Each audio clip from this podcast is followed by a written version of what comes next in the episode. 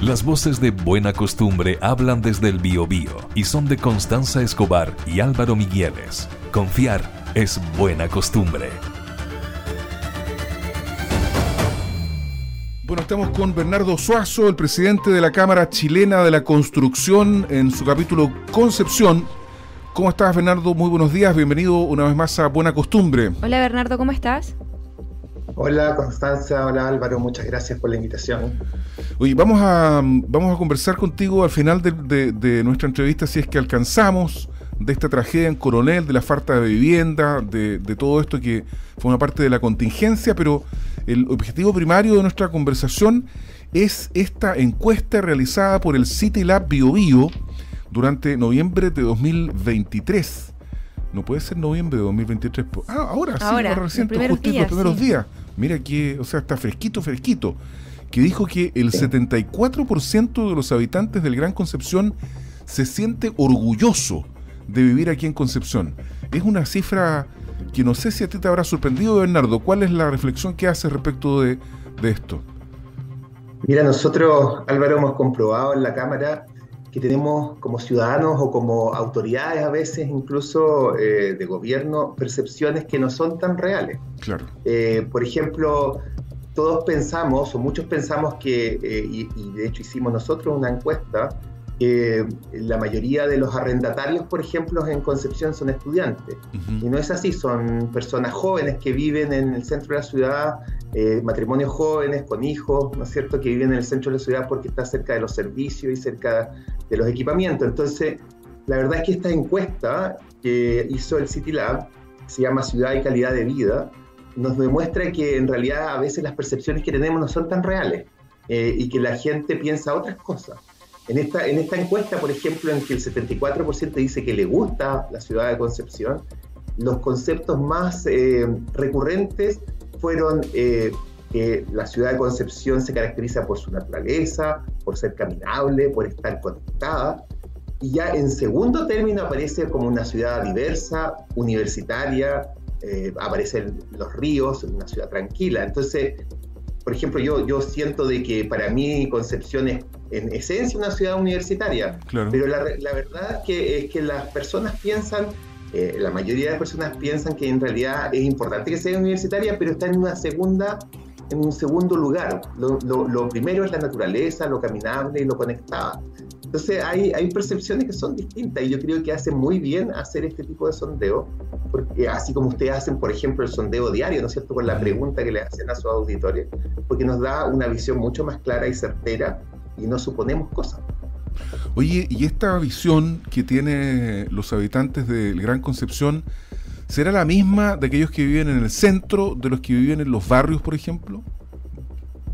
No, yo creo que hay diferencias, pero acá la, encuesta eh, eh, abarcó varias eh, comunas, desde Talcahuano, ah, Tomé, Chihuayán, o sea, la encuesta es súper amplia. Es como el Gran Concepción. Es le preguntan por Concepción. Sí, pues el Gran Concepción.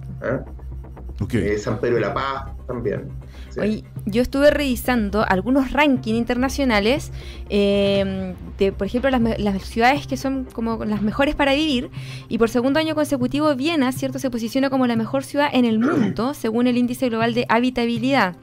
Eh, dentro de las cosas que destacan tiene que ver con la estabilidad, la cultura, el entretenimiento y también la infraestructura confiable.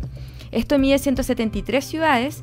También revisé otro que es de visión humana, el 2022, en donde em, aparece eh, las ciudades dentro de eh, Chile como las mejores ciudades para vivir. Y nosotros como Concepción estamos en el séptimo lugar. Está primero Valdivia, Viña del Mar, La Serena, Puerto Montt, Punta Arenas, Castro y recién en el lugar 7 viene Concepción. Entonces, no sé si esto, por ejemplo, estos índices o lo que ustedes acaban de ver en esto, o lo que hagamos de ver cierto en esta encuesta, eh, será quizás una forma también de ir reposicionando a Concepción como una ciudad eh, buena para vivir o dentro de las mejores para vivir en el país, por lo menos. Bueno, sí, yo, yo creo que bueno, las ciudades que tú nombraste evidentemente tienen una muy buena calidad de vida, pero aquí estamos, eh, en el fondo lo que estamos viendo también es que son los propios habitantes del Gran Concepción que están diciendo que les gusta su ciudad. Claro. Entonces, evidentemente eh, es una autocomparación, por así decirlo, mm. pero al mismo tiempo dicen de que no todo está muy bien, porque cuando, se les pregunta cuál sería, qué es lo que mejoraría en la ciudad, ¿no es cierto?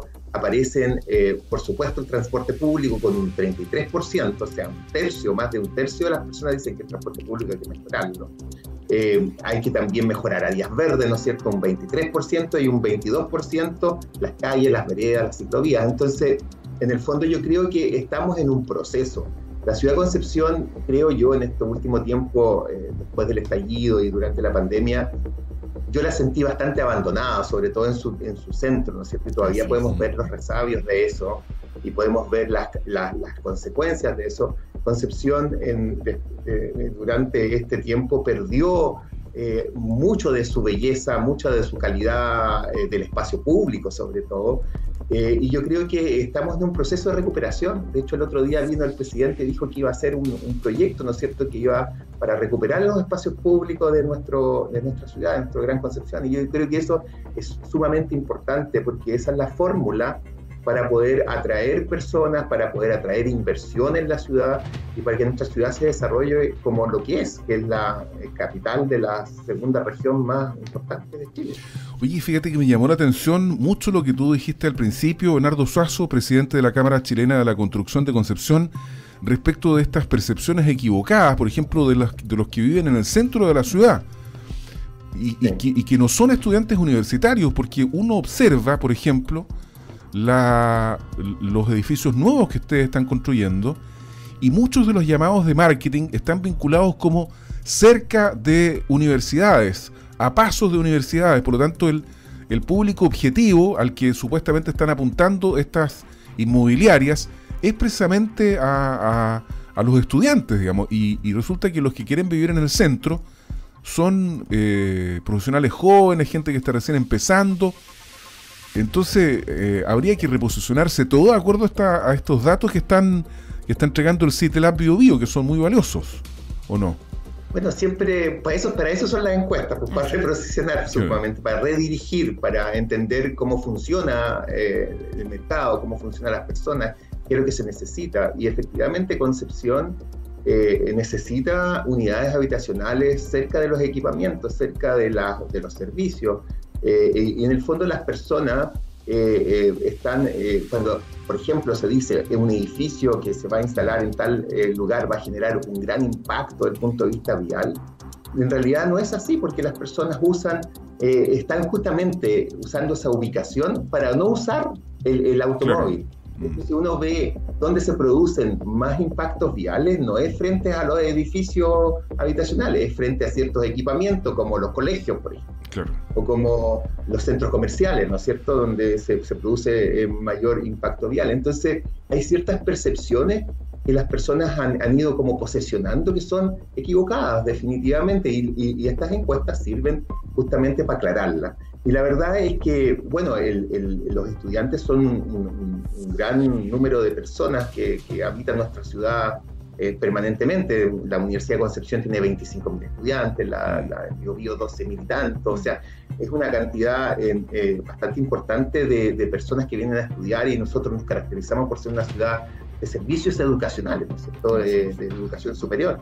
Entonces, pero, pero evidentemente también hay personas como las parejas jóvenes, como las parejas sí. con un hijo, que quieren estar cerca del colegio donde estudia el hijo. Entonces, se produce esto y yo creo que es súper interesante que, que, la ciudad es algo dinámico, algo que va cambiando, no es siempre igual. No mm. podemos eh, congelarla, digamos, como, ha pasado un poco en el centro de Concepción con esto de, de, no tener mayor densidad, ¿no es cierto?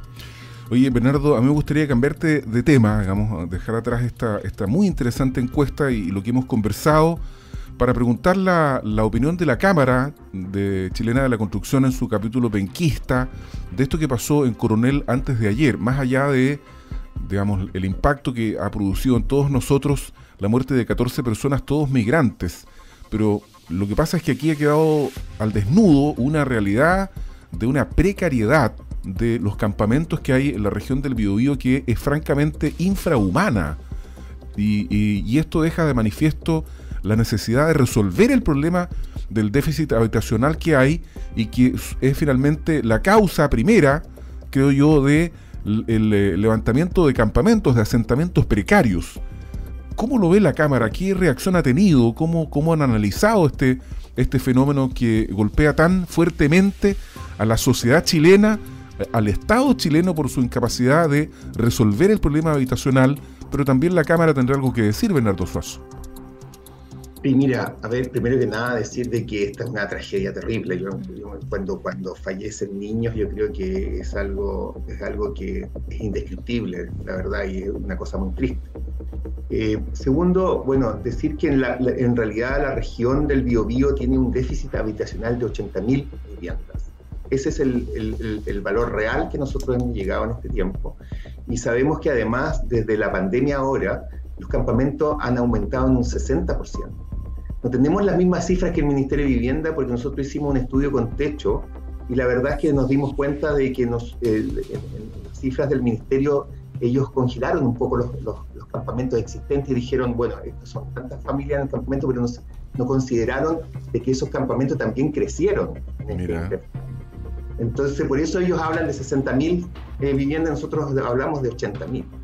Y la verdad es que el gobierno en este último tiempo ha focalizado bastante bien el tema hacia las familias más vulnerables, ¿ah? hacia las familias más, más complicadas. Pero la verdad es que hay un 74% de familias eh, que, eh, que, son de clase media o, de, estrato socioeconómico eh, medio que están completamente y que y componen este déficit completamente complicadas porque eh, no les da para poder eh, optar a una vivienda nueva, a un subsidio ni, ni, a una vivienda nueva. Están en este momento viviendo de allegados, están en este momento viviendo en precariedad y eh, el déficit ha sido cada vez peor, digamos, desde ese, desde ese punto de vista.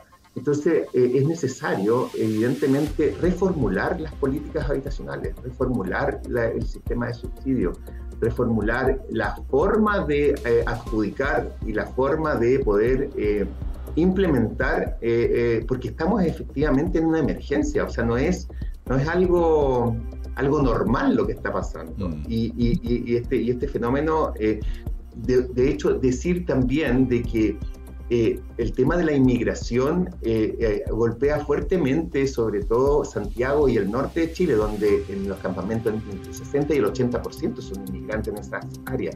Pero en Concepción no es tan así.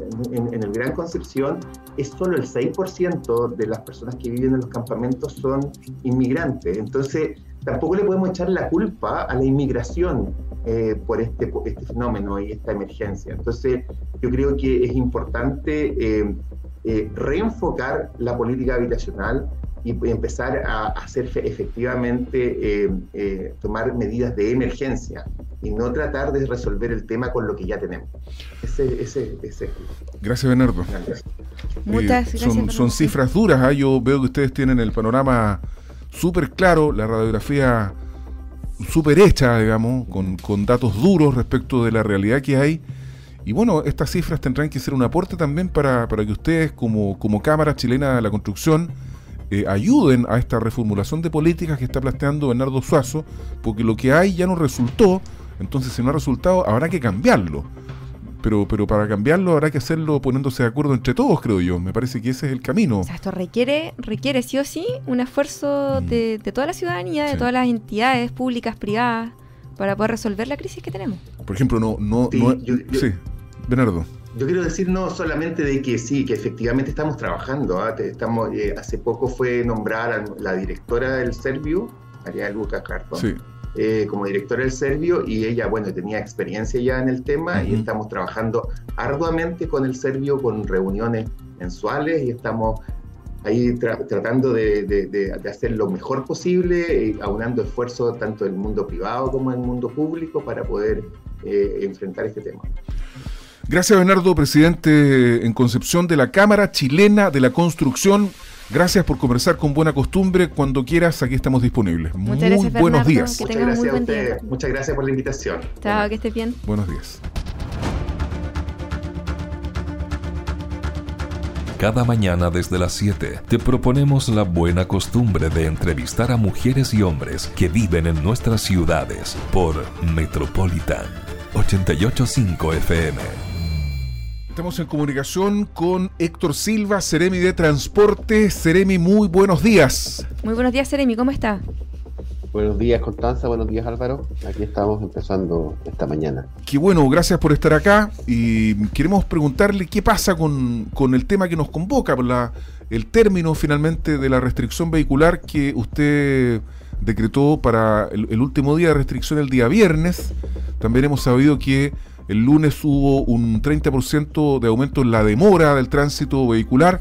¿Cuál es la evaluación finalmente o cuántos días se van a tomar si es que está en evaluación, volver a implementarla o definitivamente ya está desechada Seremi Héctor Silva?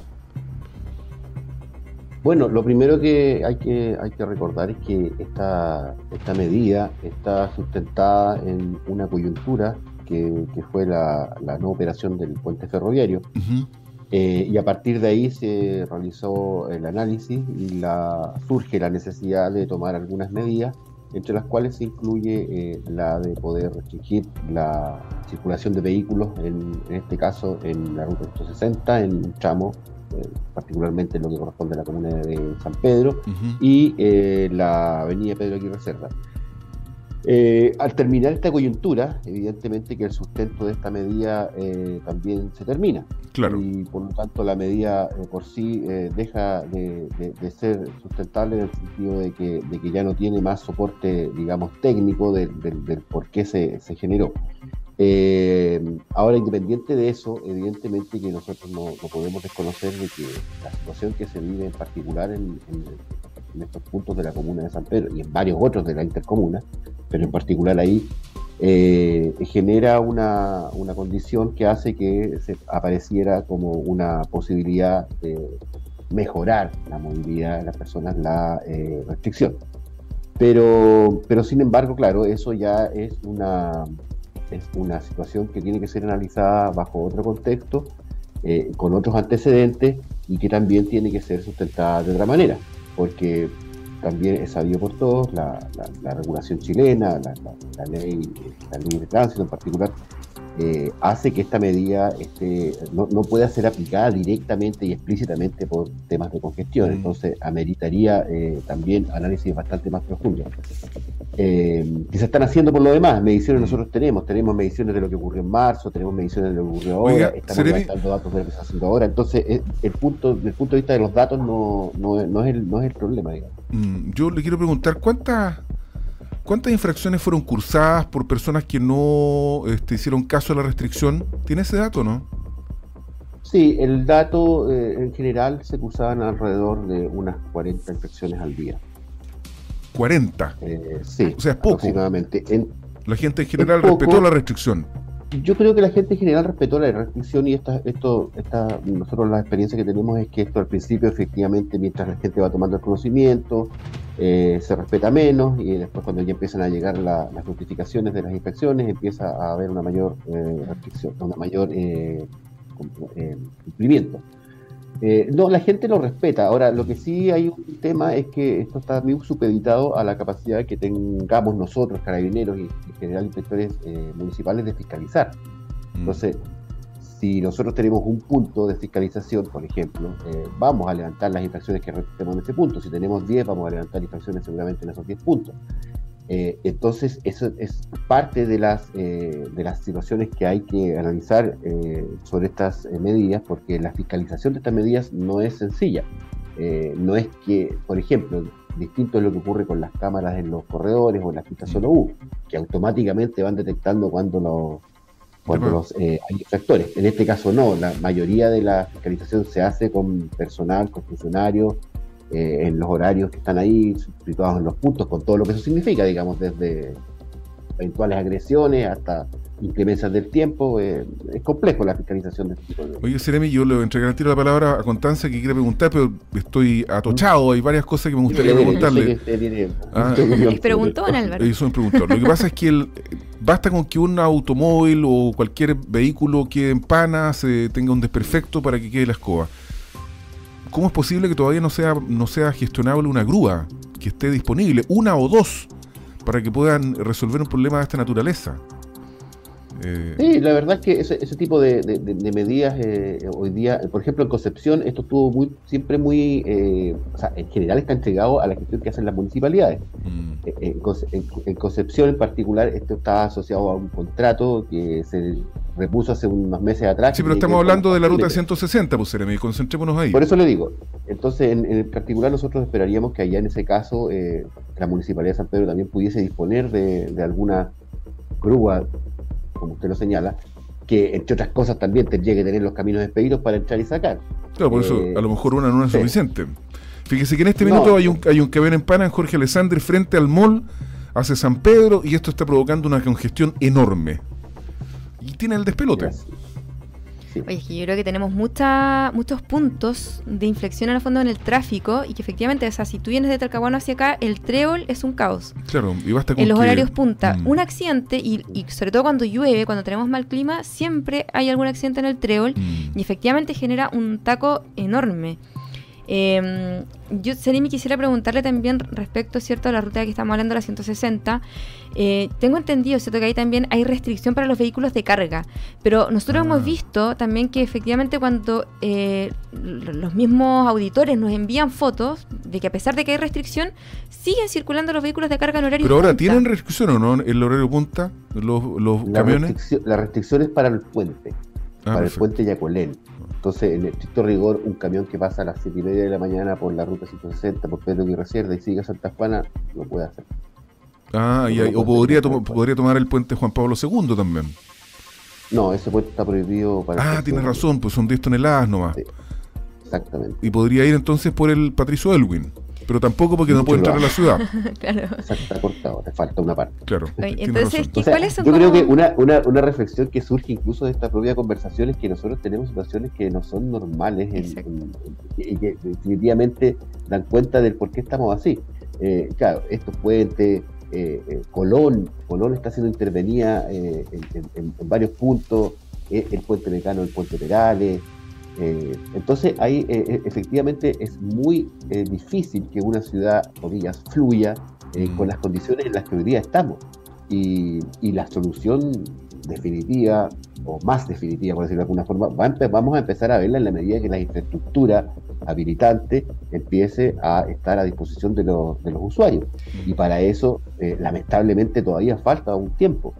Nosotros, de acuerdo a todos los análisis que se hace, que hemos hecho y que se realiza en conjunto con los demás ministerios, eh, eh, tenemos, sabemos que la, la puesta en operación del puente industrial va a generar un alivio considerable en todo este sector de San Pedro, pero para eso todavía falta eh, al menos un año y, mientras tanto vamos a tener que saber convivir con estas incomodidades, vamos a tener que nosotros por nuestra parte hacer lo que más podamos para aliviar a la, a la comunidad con medidas como las que hemos, podemos conversar, eh, pero definitivamente esto, eh, eh, mientras no tenga una solución de fondo social, infraestructura, eh, va a ser muy complejo que notemos eh, una, eh, una diferencia grande en lo que hoy día pasa en nuestras ciudades, especialmente en los horarios punta. Especialmente Oiga, la ciudad, la- la- las vías están colapsadas Claro. y, y eso, los horarios punta, eh, es muy difícil eh, evitarlo mientras no tengamos más infraestructura. Mira, aquí escribe un autor que se llama Rodrigo, dice, la restricción de los camiones al final es un desastre, porque atraviesan todo Pedro Aguirre Cerda, toman el puente Patricio Elwen y después toman la costanera. Claro. Es una reflexión también razonable de Seremi. ¿Y, y eso de quién depende la, la decisión en este minuto? ¿Quién, Pero es- por- quién tiene la...? Porque entiendo que hubo una transferencia de, de- de recursos al gobierno regional. Aclárame y disculpe mi ignorancia, pero ¿a quién le corresponde hoy día tomar una decisión de No, esta naturaleza? parte, es parte de los procesos de descentralización que lleva el país adelante y en algún minuto en la facultad de la restricción del, del tráfico, de la- del, del tránsito de camiones por las vías, o de, de- no de camiones, sino que en general de las vías se, se traspasó al gobierno regional en forma provisoria. El gobierno regional del Biobío eh, la ejerció durante unos meses, eh, años, y después la devolvió al ministerio. Y hoy día está de vuelta acá en el Ministerio de Transporte. Pero hoy día sí, por ejemplo, Al, entre paréntesis le cuento que nosotros nuestro sondeo diario de opinión hace antes de ayer creo, le preguntamos Sí, a la gente lo escuché. y ganó mayoritariamente eh, ¿cómo se Mantener llama? la mantener la restricción, restricción, sí. por una, una paliza, digamos. Entre paréntesis hay otro choque ahí en, en, eh, la avenida Jorge Alessandri de tres autos que colisionaron recién, Chuta. por lo tanto hay una A gran, gran con cuidado. congestión. Ahí tenemos la fotografía que nos manda un auditor. Seremi, otra pregunta. Lo que pasa es que cuando vino el presidente, ¿cierto? Él eh, dijo que se iba a hacer cargo también de lo que ocurre en estas rutas, que de las obras viales. Ah, las 70 obras Eh, pendientes sí, del las obras 2014 en pendientes, adelante. Exacto. ¿Qué va a pasar con eso? ¿Cuándo se va a empezar a gestionar? Porque yo creo que efectivamente, como hemos conversado, tenemos un problema gravísimo de, conexión y, y, nosotros que somos la segunda ciudad o la segunda región más importante del país, debiésemos, creo yo, tener mejor transporte. Lo hemos hablado también en otras oportunidades. Eh, lo hemos hablado en otras oportunidades porque efectivamente todos los recursos de transporte se van a Santiago, ¿cierto? Nosotros debiésemos, por ejemplo, tener metro, tener tranvía, o sea, por el tren, pero debiésemos tener una Dos tranvías quiere también, ¿eh? Dos. Sería fantástico. Un y medio. a, ver, mire, eh, Sí, efectivamente el presidente está muy preocupado de este tema. Yo, yo tuve la oportunidad de conversar con él y de plantearle eh, el, análisis que él hizo previo eh, sobre este asunto y eh, en particular, digamos, lo demás cosas, pero fue muy preciso respecto a, lo, que está ocurriendo acá y, al camino que hay que seguir para poder solucionarlo. Eh, y tiene que ver con lo que ya nosotros, yo les he contado a usted y nosotros también lo hemos transmitido, tiene que ver con el, con el plan más movilidad en particular para Concepción. Y cuando él habla de las obras que están, eh, que no se han hecho desde un tiempo atrás, que están atrasadas por diferentes motivos, está en el fondo hablando del, paquete de, de, proyectos que están levantados en el, en el programa, en el plan más movilidad, que está siendo gestionado por eh, la institucionalidad pública de la mejor forma posible para que justamente los tiempos se reduzcan. Mm. Eh, a eso se refiere y, en eso nosotros hemos estado empezando. Ahí hay, proyectos, bueno, en general esos proyectos son proyectos que, que, están en ejecución o que van a o que está o que van a estar en pronta ejecución. Ahí no estamos hablando de proyectos de largo aliento, de ideas de proyectos, estamos hablando de cosas que son concretas, que se pueden... ¿Como cuáles, por ejemplo? Un ejemplo. Terminadas, no, está desde, desde los más avanzados, por ejemplo, desde el puente industrial, eh, pasando a lo que tendría que ocurrir, por ejemplo, con la costanera eh, la costanera sur del Biobío. Lo que pasa es que ahí, usted sabe que los vecinos de huertos familiares, Spring Hill, están en pie de guerra en contra del puente mecano. Ellos no quieren que los autos pasen por el interior de, sus barrios. bueno, que justamente ese ha sido, ese ha sido el problema que, no hemos podido resolver en muchos años y por eso es que las obras, entre otros motivos, han, no han podido avanzar y se han, de alguna forma, aquí, oye, si usted, eh, digamos, es parte de las cosas que uno se va dando cuenta, Aquí hay proyectos que quedaron hechos con las ingenierías mm. completas y que en un minuto, por los motivos que sean, se detuvieron. Entonces uno se encuentra con los proyectos realmente hechos, lo cual significa tiempo, dinero eh, eh, invertido y que finalmente, por los motivos que sean, no se hacen o no se pudieron hacer. Y hoy día retomar proyectos como esos definitivamente ya casi no tiene sentido porque son proyectos que dieron cuenta de una realidad. Ya pasó, pasó la vieja. se, el puente mecano. Se nos fue el tiempo. O sea, ¿usted desecha el puente mecano como una opción?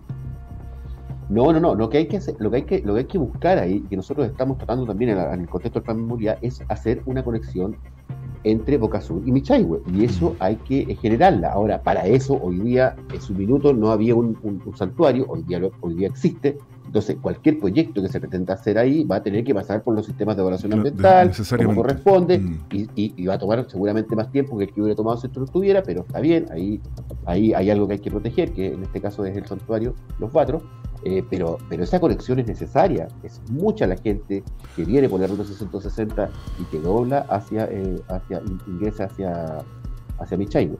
Eh, y ellos podrían eventualmente eh, no salir a 160 si tuviera una conexión interna. Oye, muy breve, eh, porque eso no fue el tiempo. ¿En cuánto, en cuánto más eh, resolverían respecto de la restricción vehicular si es que se repone o no? ¿Cuándo quedaría resuelto eso?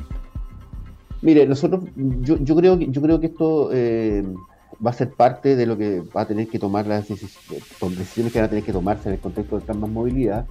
Y a nosotros nos parece que que pensando en lo que va a ocurrir en el, hacia final de, este año y en el mes de marzo, deberíamos nosotros eh, plantearlo como dentro de la batería de, medidas que eventualmente podrían ponerse. Para marzo. Ya sí, que ya ha sido presentado como parte de, de, de, de las cosas que podrían eventualmente hacerse eh, para disminuir la, la congestión pero, pero por lo pronto eh, no es algo que uno pueda implementar de una semana para otra. Yo, entiendo la, no solo la gente, pero entiendo la premura de la gente, pero, pero la verdad es que eh, tomar medidas de este tipo que restringen la libertad de las personas, además eh, sobre las cuales el Estado, no solamente este ministerio, sino que el Estado está, también vulnerable o digamos a recibir demandas, porque sobre estas cosas nosotros ya tenemos en algunos casos eh, demandas en, los tribunales por, por este tema de la restricción de libertades, es una, una, una, decisión que hay que tomar eh, consensuadamente, colectivamente y muy fundadamente, pero que sin duda no está olvidada, está sobre la mesa, se analiza, se discute y en su minuto, si es necesario, se va a hacer. Siempre que, claro, tengamos la convicción de que va a ser efectivo y que vamos a poder, entre otras cosas, hacer una fiscalización como corresponde. De lo contrario, tampoco también pierde efectividad. Héctor Silva, Seremi de Transporte, conversando esta mañana con buena costumbre. Muchas gracias, Seremi. Gracias, Álvaro. Gracias, Constanza. Muchas gracias, Seremi. Que tenga buen día. Buena costumbre de Metropolitan 885 FM es también una emisión multiplataforma para empezar el día informados. Metropolitan 885 FM. Somos tendencia.